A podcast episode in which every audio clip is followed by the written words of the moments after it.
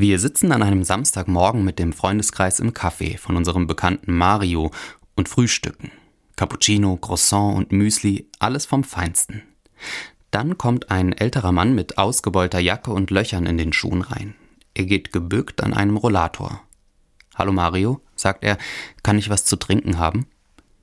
Später erzählt uns Mario, dass der ältere Mann regelmäßig vorbeikommt und er ihm dann immer einen warmen Kaffee macht. Gratis weil das den Mann an Leib und Seele wärmt.